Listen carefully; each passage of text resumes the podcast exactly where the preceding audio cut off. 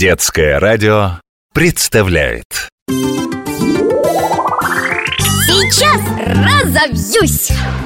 Папа, а зачем петухи кукарекают? О, если бы не этот крик, быть бы петуху и по сей день дикой птицей Ведь во многом благодаря именно этой особенности ну, Громко возвещать начало нового дня Петух и стал домашней птицей А произошло это очень-очень давно В Древней Индии Там эта птица считалась священной. Вот так так зачем же петух кукарекает? Вопрос.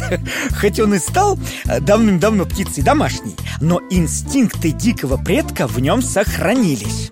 А в природе а у каждой группы птиц есть свой участок, где они живут.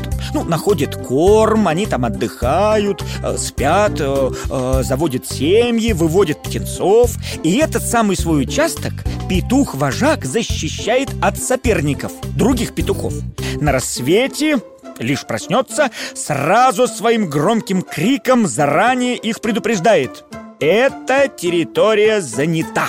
Ищите другое место, кукарекает. Иначе дело, мол, дойдет до драки. И сейчас, уже давно живя на птичьем дворе, петух по-прежнему несколько раз на день возвещает, что эта территория и все, что на ней находится, принадлежит только ему. Кукареку кричит. Здесь я хозяин. Не забыли? О, как!